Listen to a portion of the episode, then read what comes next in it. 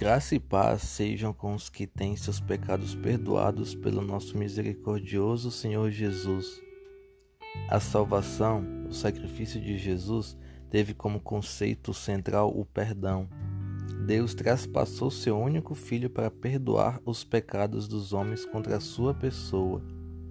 Misericórdia e amor são duas palavras distintas e que são a base da salvação, juntamente com a graça.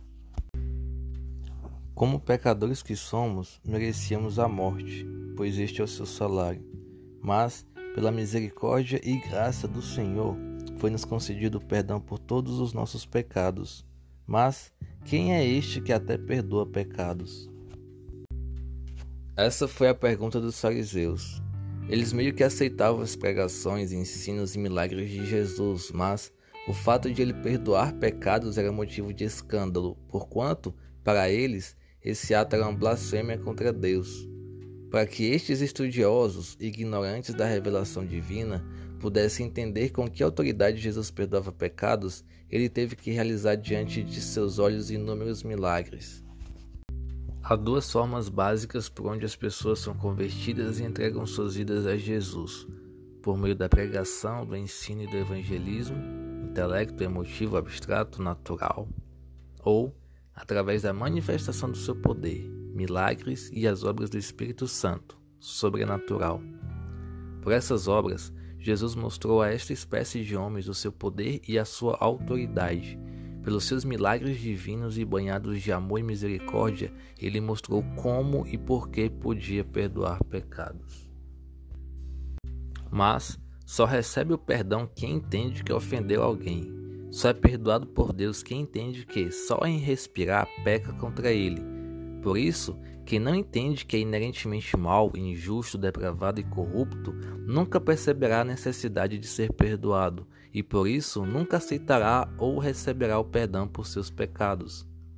Para receber o perdão divino, é fundamental que entendamos quão imerecedores somos e o quão misericordioso Jesus é.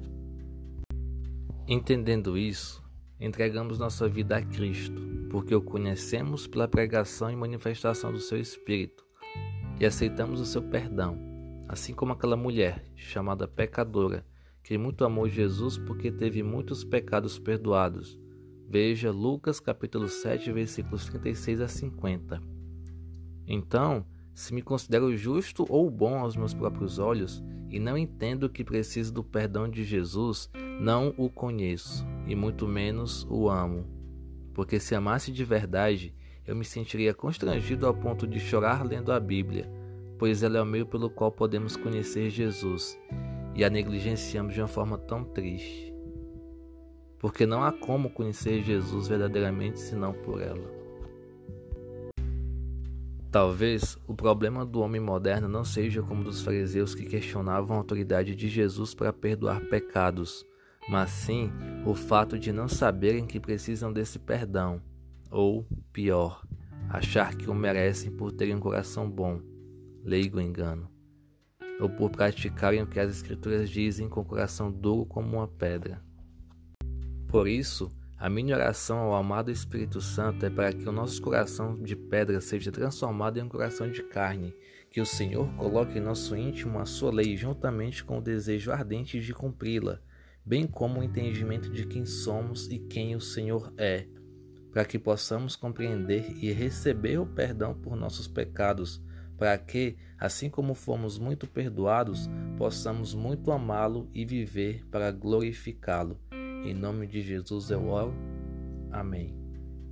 Jesus abençoe seu dia.